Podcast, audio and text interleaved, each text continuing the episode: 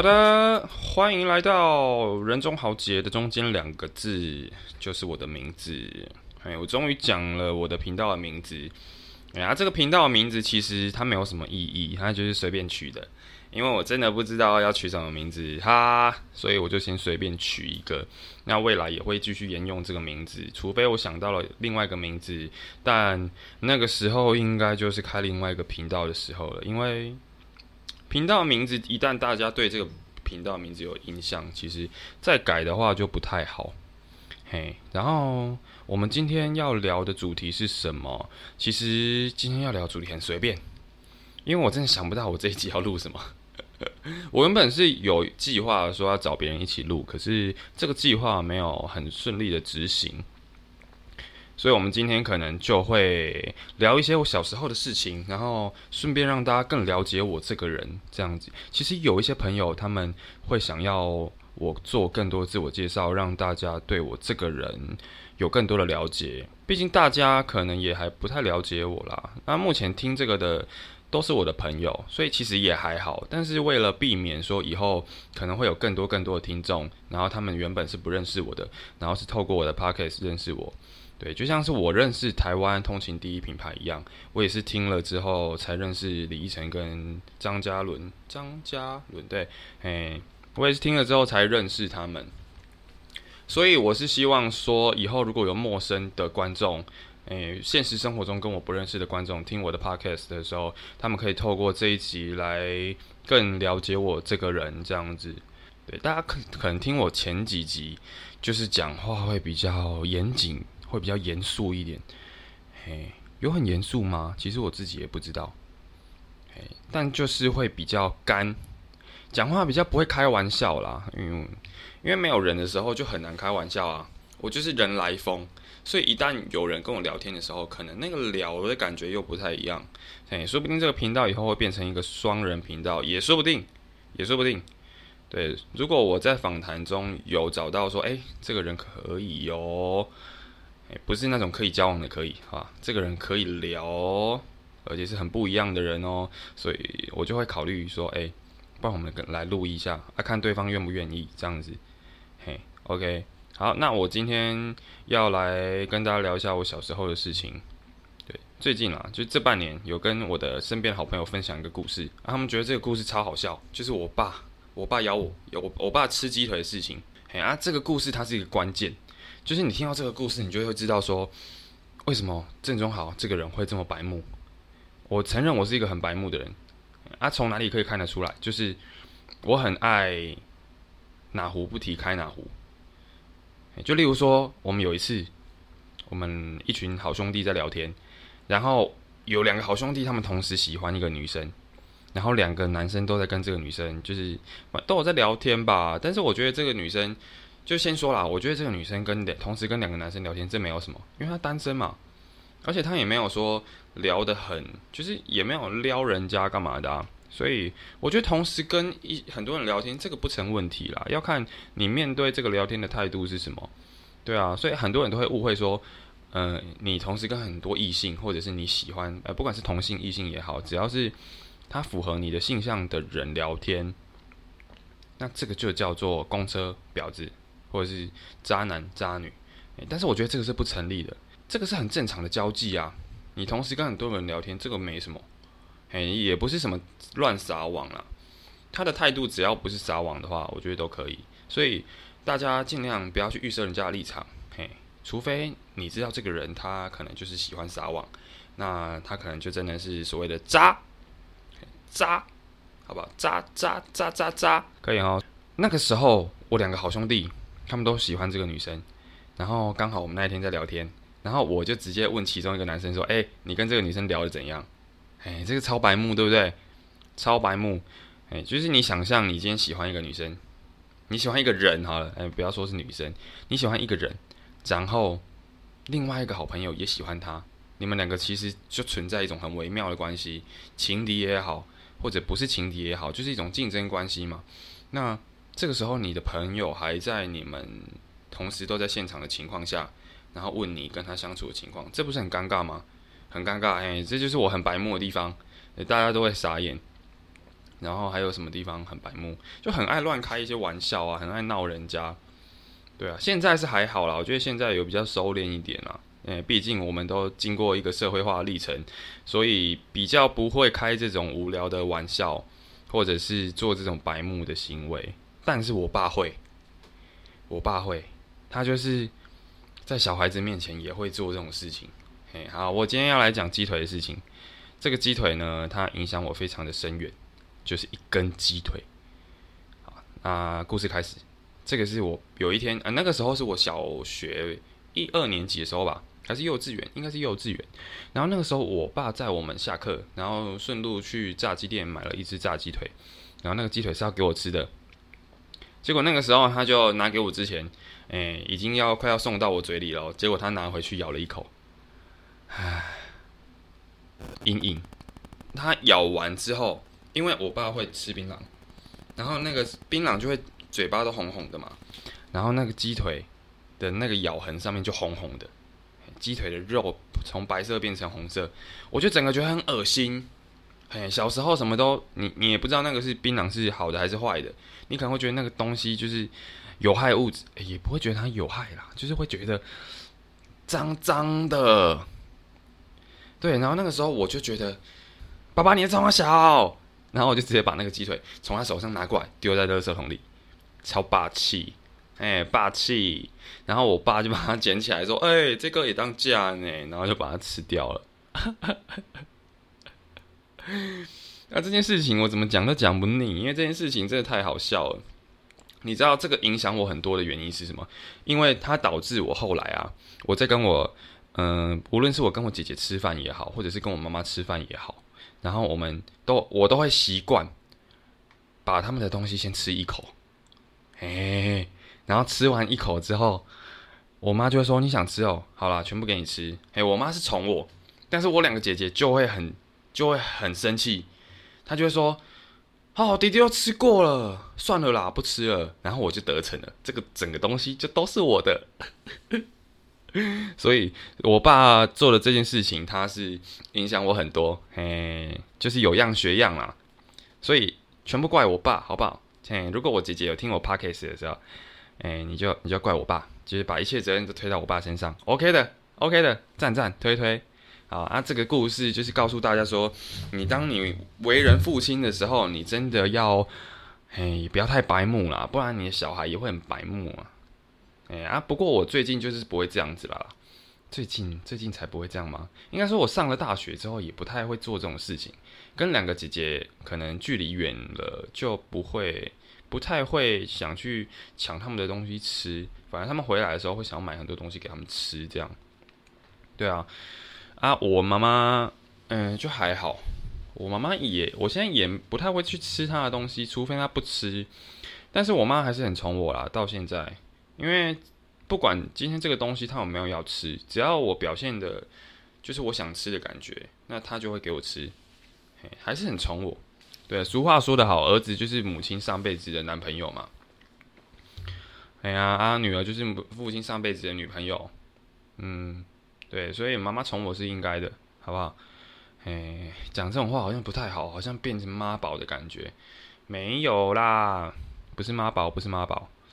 OK，我是非常不依赖我妈妈的，好吗？我现在也是靠我自己在赚我的生活费，还有我的什么贷款一大堆，嘿，都是靠我自己，好不好？请各位大学生学学，加油！OK，好啊。我爸白目的事情还有很多，就例如说有一次，我们一群亲戚啊，那时候还有我姑姑啊，我舅舅，我叔叔，诶，没有我舅舅，就是我爸这边的亲戚，这样，我们就一大群人，包括我一起去大卖场，然后大卖场。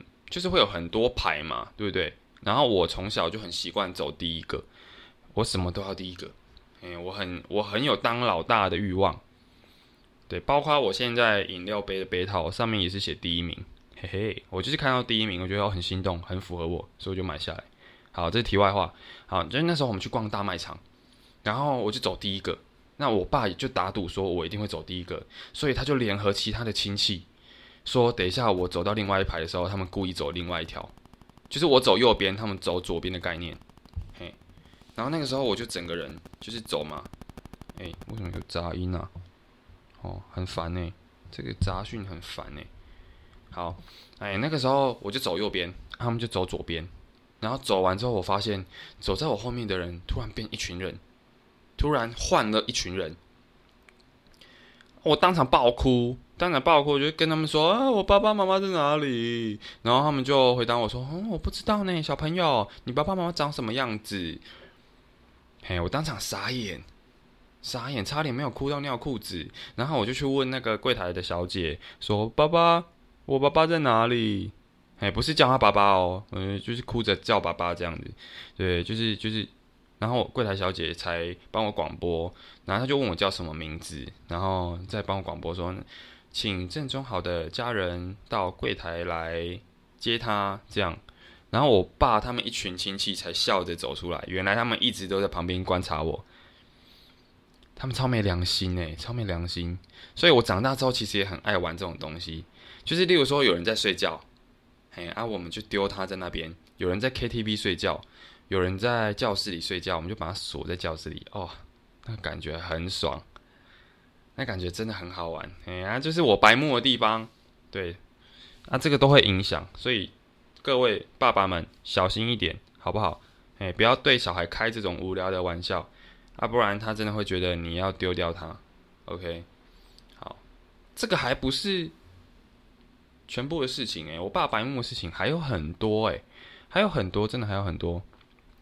例如说有一次，他去麦当劳，然后他带我去麦当劳，就放我在里面，一个人在里面玩。然后玩完之后，我发现他人不见了，因为麦当劳不是都会有那种儿童游乐场。然后我发现玩完之后他不见了，诶，然后我就一直找他，一直找他。那后来我才知道，我爸在楼下抽烟。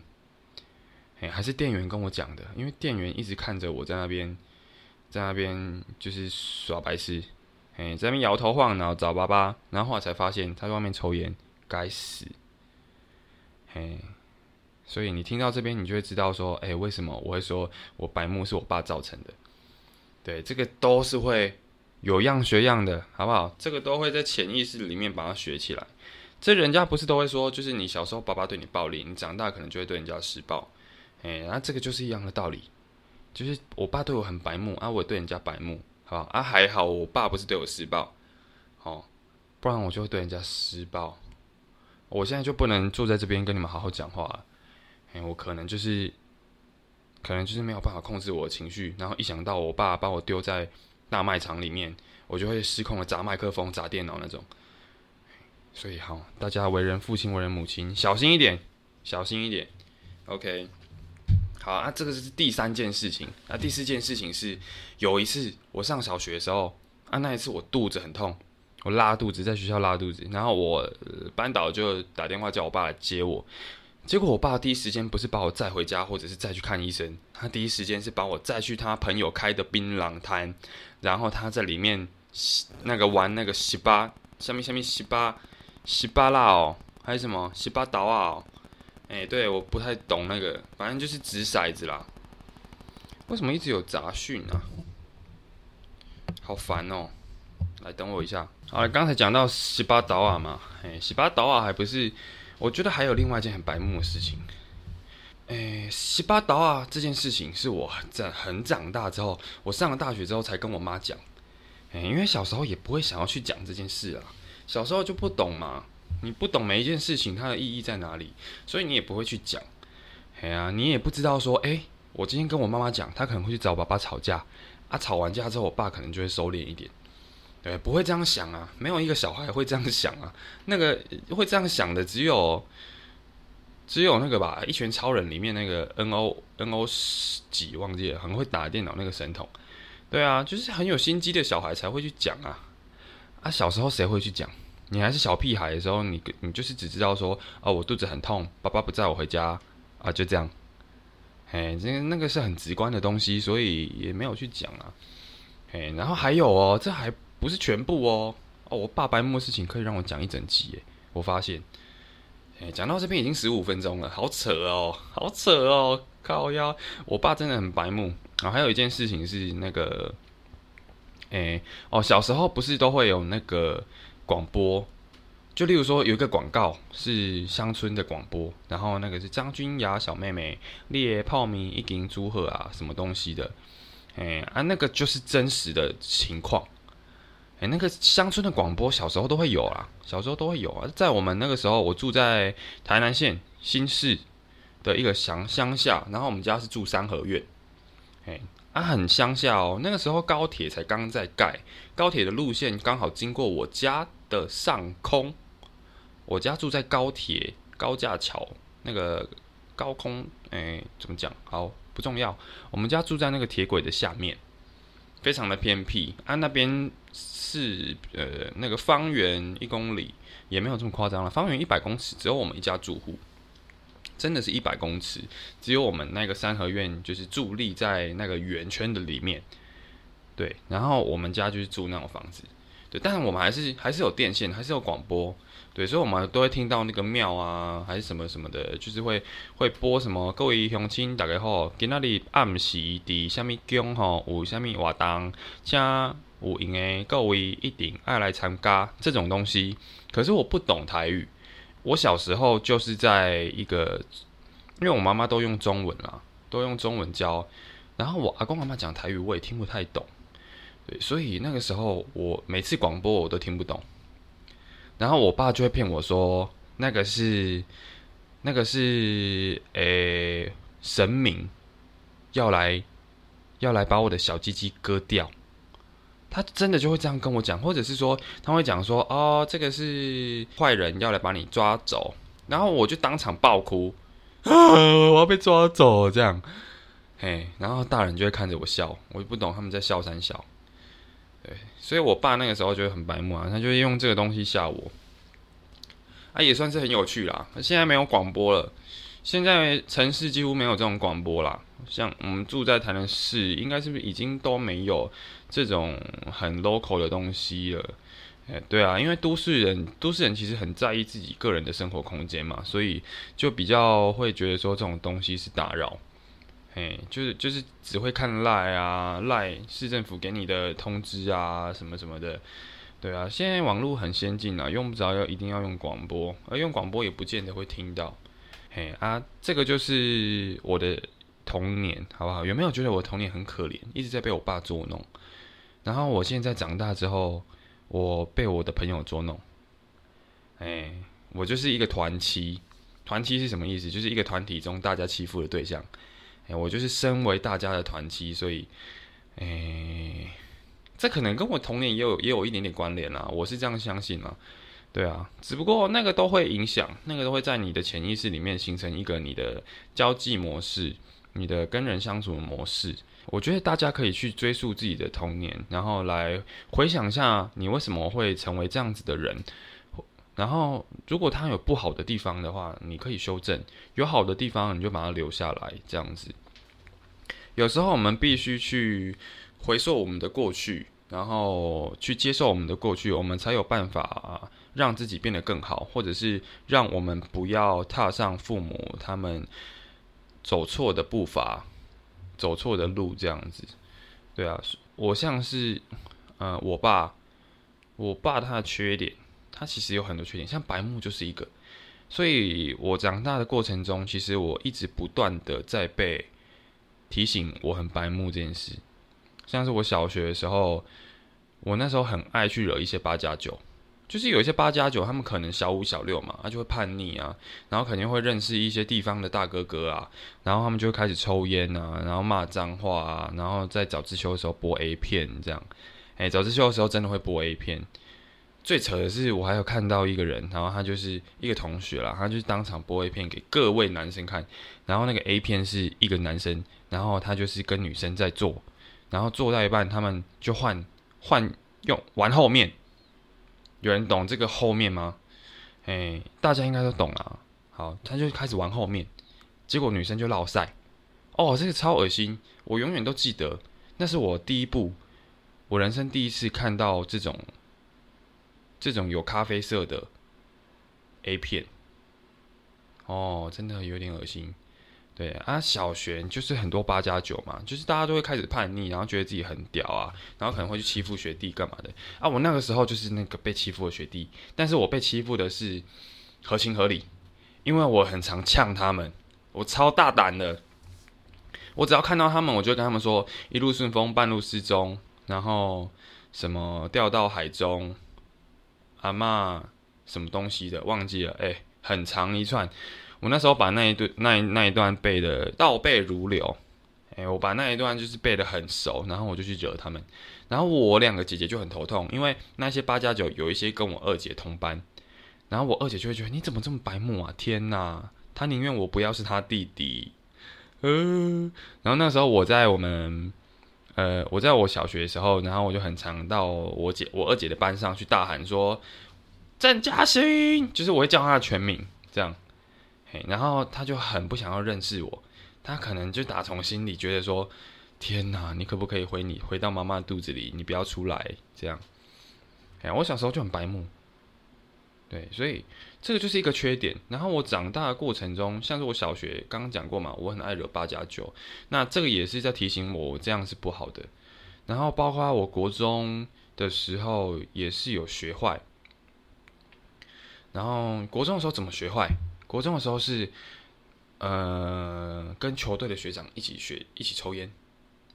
然后抽烟这个还好，我觉得最坏的事情是欺负同学，这个真的很坏。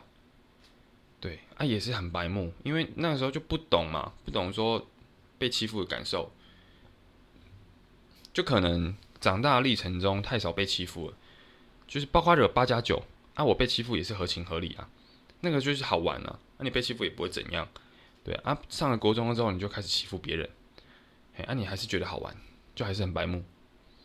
对，但是那个时候其实良心有一点点开始觉醒，那个时候就觉得不行，我这样不对，我要好好保护同学。所以在我国中的时候，其实那个是我人生的一大转捩点。然后包括我国中的导师，他也是对我来说有相当大的影响力。因为他说了很多，我觉得我这个人是很容易受影响的，尤其是好的东西，尤其是我认为对的东西，对这种东西都很容易影响我，让我让它变成我的一个人生的生活态度。那那时候我的班导其实灌输了我很多正面的概念，但是当然前提是我那时候良心开始觉醒，包括念书这件事情也是，我原本很不爱念书，但是我觉得在台湾你就是要念书。哎，在台湾，你就是不能避免念那些教科书，因为如果你想要有更广的视野，你想要到更好的大学、更好的高中去认识到更多样貌的人，那你就必须把你的书真的去念好。对，就是我们念书其实也不是为了要让你自己成功，或者是让你自己有一份好的工作。其实你有念书，你真的视野会广很多。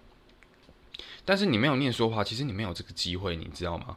因为当你家境跟我一样，爸爸妈妈都在做着薪水没有很多的工作，但是却又很忙的时候，你就是真的没有机会嘛？就算爸妈没空，你你可以自己去，但是你没钱，你还是没办法去。对，这个就是一个，所以学校是一个让你可以拓拓展你的视野的地方。对啊，你如果你没有接触到这个阶段的，你没有接触到。更大的学校，更多机会去接触到不同的人的话，那真的很可惜。所以，念书考试，大家不要把它想的太，就是有时候你真的太认真想的话，反而他会没有答案，懂我意思吗？因为你认真想，也也不是每一个有念大学的人出去出去之后都会有一份很好的工作啊。有甚至有人读完大学去 seven 工作，有人读完大学还在摇饮料，这个都是有可能的啊。那你也不要把它想成是成功，会读书的人不一定成功，身边好多会读书的人很难相处，做人很失败的，对，这个都不是一个很好的、很好的目标跟答案，所以你必须要把它想的，就我通常都会跟我高中的学弟妹说，其实你读好的大学，真的不是为了要成就你自己。而是啊，当然，我觉得成就自己是一个很终极的目标。可是，好的大学最主要呢，它可以帮助你的，就是你可以认识很多不同样貌的人。那你你的大学排行越高，就会有机会认识到更多外地的人，甚至是外国的人，因为他们就会觉得说，啊，台湾的这间大学排行很前面，甚至在全球是鼎鼎有名的，所以他们就会来台湾念这些大学，然后，呃，就是你也会有机会去接触到他们，对，所以尽量让自己在学测或职考的时候，就是。让你的分数高一点，然后可以去到这些大学去看看不同的人，这样子。那我自己是觉得说，会念书的人其实有一个很大的优点，就是他们可以很静下心来去听你讲话，或者是静下心来思考很多事情。这个时候，他们的逻辑就会比较清晰，并且他们比较知道自己在干嘛。我觉得静下心来这一点很重要，因为它可以培养你的内涵，它可以培养你的修养跟。诶，涵养这样，对，所以就是看你想要怎么样的生活圈跟朋友圈吧。我觉得，哎呀，好，我刚刚讲到哪里？我离题离得很远诶，我已经从外太空讲到内子宫了。我刚刚讲到哪里啊？好，我讲到国中啦。啊，就是就是我的白目，在我的成长历程中，其实是一直不断的在被矫正的。然后直到国中，我就彻底的转变，但其实到后期还是很白目啊。到我现在也是很白目啊。对啊，就像我等一下要去大东夜市上班，结果我早上忙完之后回家还不休息，还在录 podcast 啊，这个就很白目啊。但是这个白目就是不影响到他人，所以就还好。嘿，所以大家就是要回溯一下自己的童年，然后去知道说你是怎么样的人，这样子。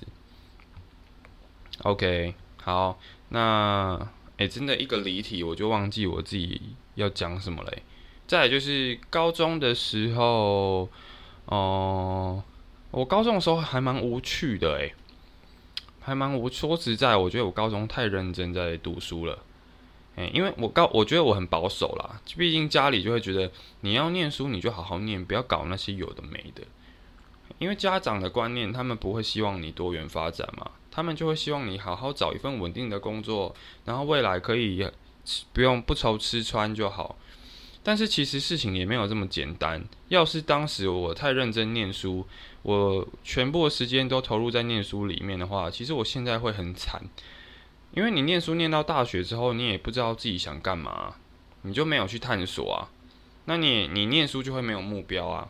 所以我觉得当初如果我真的全心全意念书的话，其实现在会很惨。现在我可能也不会跟你们讲这么多，因为我没有那些社会的历练，我没有在跳舞圈获得一些为人处事的道理的话，其实，嗯，在人际关系这方面会很很吃亏啦。对啊，那个时候就很保守，所以自己也不敢花太多时间在跳舞上面。我就是每次我的班排名都会维持在前十名。我很努力在维持我的成绩，那一方面也是为了不要让街舞社让，就是让街舞社是一个看起来不太会念书的社团，因为那时候是社长啊，所以我觉得我有这个使命，让这个社团的名声是好的，所以我让自己尽量把成绩维持在班排前十，让老师觉得我有对我的兴趣负责，这样，对啊，只是我觉得我这个人就就就。我那时候不该这么认真的啦，我那时候应该花更多时间去谈恋爱啊，或者是参加其他社团啊，或者是去报名很多课程啊，去认识不同的人啊。我觉得应该是这样子啦，可是没有人告诉我应该这样做。嘿啊。就包括我的舞蹈老师，我的学校老师，舞蹈老师一定是希望你花更多时间跳舞，啊，学校老师一定是希望你花更多时间去读书。可是没有人告诉你说，你真的该去尝试多一点不同的兴趣跟接触不同的人。这个就是我们成长历程中很缺乏的东西。所以我现在我是保持着一个可以帮助到人的想法，在录这个 podcast，所以我才会想要。嗯，我的听众是大学生啊、高中生，甚至是国中生，我觉得都好。对，只是说我我也不希望说，就是很多小朋友他们会踏上跟我们一样的后尘，然后很多家长可能也会忘记他们的小朋友，其实他们正在需要探索自我的阶段。所以，我高中真的就是很无聊。虽然我跟我的舞团。都有去比赛表演干嘛的。但就我来看，那是一个我把它当做是一个责任。对，尽管我有很多想尝试的事情，但是我还是把它当成是一个责任。那我只要顾好跳舞跟读书这两件事情就好。啊，真的是有点 boring，无聊。那直到上大学之后，才发现原来人生可以这么好玩。嘿，直到我脱离了当时参加的舞团，就是我们有个大舞团，然后我们。就是一群好兄弟，我们是一群，我们是这个大舞团底下的分支，那我们就是一个小团这样。那直到我们这个小团脱离了那个大团之后，其实才慢慢开始在尝试往外跑，尝试认识多一点人，然后也知道这个世界其实是很好玩的，真的很好玩。哎呀，就是有时候你受到太多的保护跟限制，你会你会变成一个 很自私化、很呆的人。你的脑袋会超级迟钝，所以建议大家就是往外跑，多多往外跑，好不好？我觉得我大学做过最屌的事情就是休学，嘿嘿嘿嘿。还有最最屌的事情就是休学。哎，很多人都说我很很很赶，而且还休学两次，两年啊，应该说两年，因为一次就是一年嘛。啊，休学最最长也就是两年，对，所以我觉得我大学做过最疯狂的事情就是休学。我现在觉得很疯狂，我以前觉得还好，可能是年纪大了。对我觉得大学一整个人就是很不一样，反而才开始在探索自我了。嗯，但是也不嫌晚呐，就是嗯，我觉得探索自我是一辈子的事情，你不需要去很急着去找到一份你喜欢的工作，因为很多人是这样子，很多人是出社会之后。他反而是先做了他没有很喜欢的工作，但是他必须要，呃，他必须要有一份工作来支撑他寻找自我的道路。对，所以这件事情大家必须要去正视。你必须要先有面包，再来谈梦想；必须要先填饱肚子，再去建构更高层次的东西。所以人生这条路，嗯，非常的漫长且深奥。我一直都是如此相信的，但是还是顺其自然，好吗？你会遇到谁？你会遇到什么喜欢你的事情？这个都是很难讲的事。对，好，我们休息一下，暂停，暂停一下。好，哎，讲到这边，不知道大家对我有没有更了解一点？希望是有，希望是有。嘿，那再来就是，大家可能很好奇我的。嗯，我的性向吗，那其实我的性向也，我也没有打算要去避讳啦，所以基本上就是就是那样，对，就是那样，不用避讳。那性向是什么？大家该知道的还是会知道啦，只是说目前，嘿，谈恋爱对我来说可能是一件比较不重要的事情，因为。就是可能探索自我的过程中是需要花一点时间的。那我现在就是花了很多时间在做自己的事情，所以谈恋爱对我来说就是还好。不过我过去真的谈了蛮多次的恋爱，那这些恋爱其实也让我成长很多。有些我们学不到的事情，其实都是透过恋爱来学的。所以建议大家可以就是多谈几次恋爱，多学习，多成长。然后你会更了解自己要的是什么，嗯，就是你需要靠一些跟你没有那么亲近的人，或者是跟你没有办法亲近的人，来让自己清醒，有点饶舌，对，但是就是你不必去觉得谈恋爱很可怕，分手离开那些都是必然的。你没有经历过这些的话，其实你出社会很难再谈恋爱，为什么？你很容易变成恐怖情人了，对啊，就是你小时候可能你谈恋爱分手，你就会觉得哦很难过，可是你不会做出很夸张的举动。但是当你随着你的年纪越来越大，其实你会，呃，越你的情绪其实会越来越多，而且当你出了社会，你会多了一份经济压力。那这个时候，如果你还没有面对过分手，或者是一些受伤啊，你其实那个压力或者是负面情绪会比你在青少年时期甚至是大学时期受伤还要来得更严重。所以建议大家好吗？在大学时期或者是高中时期，你能谈恋爱就是谈，就是谈，你会学到很多，你会从中，嗯，会思考很多问题，包括自我价值这件事情。嗯，所以建议大家多多谈恋爱，多多谈恋爱。我这个人就是很会陪女生聊直男的事情，哎，直男就是很会陪女生聊他们的直男男朋友。他们的铁直男、钢铁直男男朋友的事情，哎，我很会陪他们聊，因为我自己是，我觉得我个人比较懂女生一点。我每次就是跟大家聊天的时候，我总是可以体会女生的心情，因为我自己跟女生的心情其实有点像，也不能说到心思细腻，其实还好，没有很细腻，但就是有时候会觉得那一些浪漫我可以懂，女生想要的浪漫我可以懂，因为我自己也会想要那种浪漫。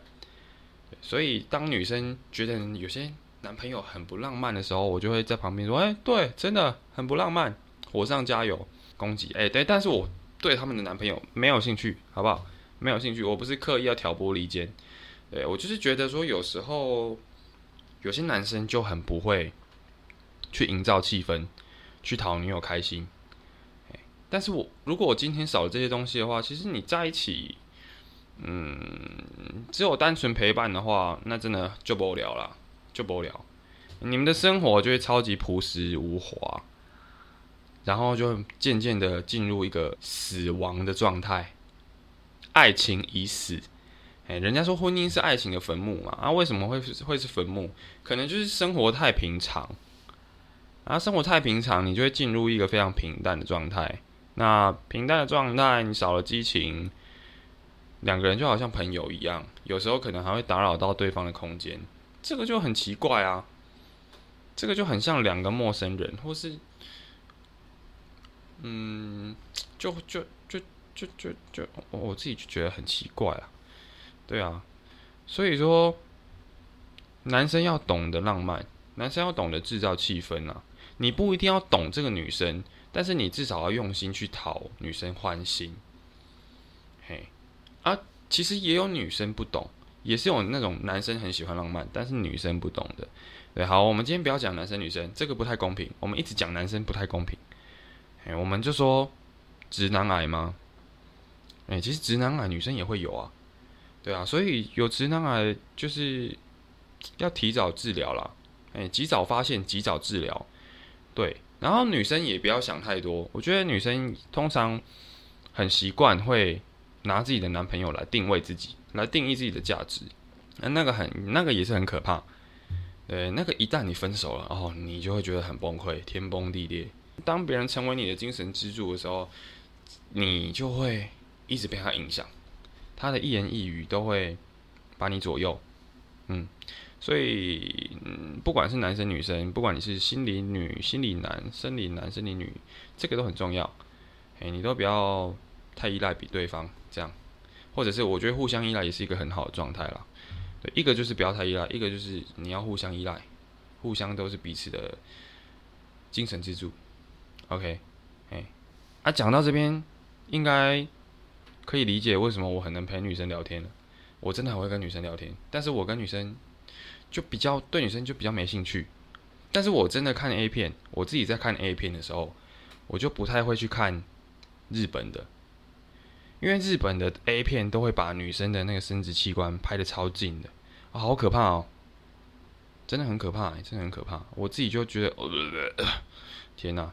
对我不知道歧视女生的意思，但是我自己就没有办法接受。对啊，各位女生，你们还是很 OK 的啊，你们还是很漂亮，我还是懂得欣赏女生的好吗？哎，还是懂的，就是我没有办法看那个生殖器官了。OK，啊，我自己也不会介意在我的频道上聊这种事情。所以如果有朋友，哎，你想要聊的话，我觉得 OK，那我就会在下面那一集标示说，我们这一集是十八禁，那个儿童误入，十八岁以下误入，啊，要入之前先问过我，嘿，那个十八岁以下要问之前先问过我，我我先看一下你是不是我朋友，啊，假设你是我认识的人，OK，进来啊，进来，我可以信任你，至少你不会跟你爸爸妈妈告状，那你爸爸妈妈假如假设他知道我的频道会讲这种事情，他一定急我，急爆。好不好？好，OK 啊，讲到这边，应该大家应该有更了解我啦。我直我直接把我自己袒露的，就是毫无保留。好的，那我们这一集的 podcast 就先到这边，谢谢大家今天来听我的 podcast。那如果就是对我个人还有什么想要了解的话，欢迎在 Apple Podcast 留言，或者是在我的 IG 留言，然后我会在下一集做更多的介绍。OK 啊，对对对对对，还有那个我们的进退场音乐要介绍一下。我们进退场音乐啊，是我的一个朋友，我在。呃，台南大学认识了一个英语系的朋友，然后他刚好是 B Maker，然后我们是在制作毕业歌的时候认识的，对，就是制作那个毕业毕业纪念歌、毕业纪念曲这样，然后我们是在那个时候认识，那刚好就是他又有在做音乐，所以我就想说，可不可以请他就是提供一首歌给我，然后我我挑一首歌，然后他提供那首歌给我。然后之后呢？如果说我的频道开始有收入，或者是诶，可能用其他方式来做一个合作这样子，对。那目前他就是赞助我这首歌，嘿啊，希望大家可以听得开心，好吗？因为这个进退场音乐，我自己是觉得蛮有 feel 的啊，不知道大家有没有 feel？对，然后大家也可以去他的 IG、他的 YouTube 去听他的作品，嗯，我觉得他的音乐都非常好听了。所以之后也有可能会用他的歌来做歌、来写歌这样。OK，好，那今天的自我介绍就到这边告一段落，感谢大家，晚安。